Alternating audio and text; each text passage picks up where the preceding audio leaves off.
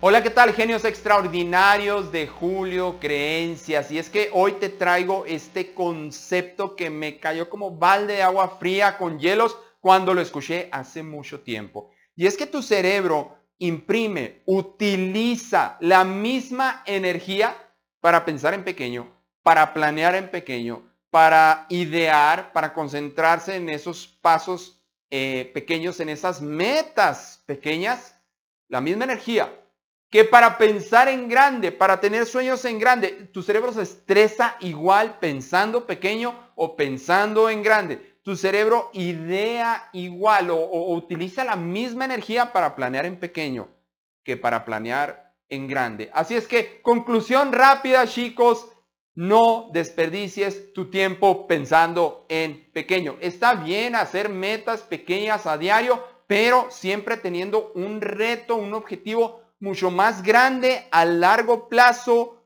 como conclusión de estas metas pequeñas.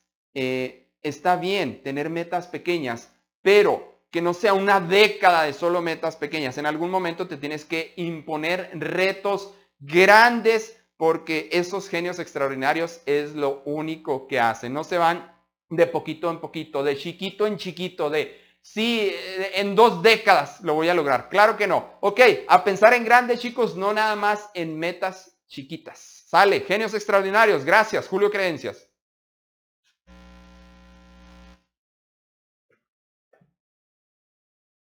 Oh, ¿cómo se atora este?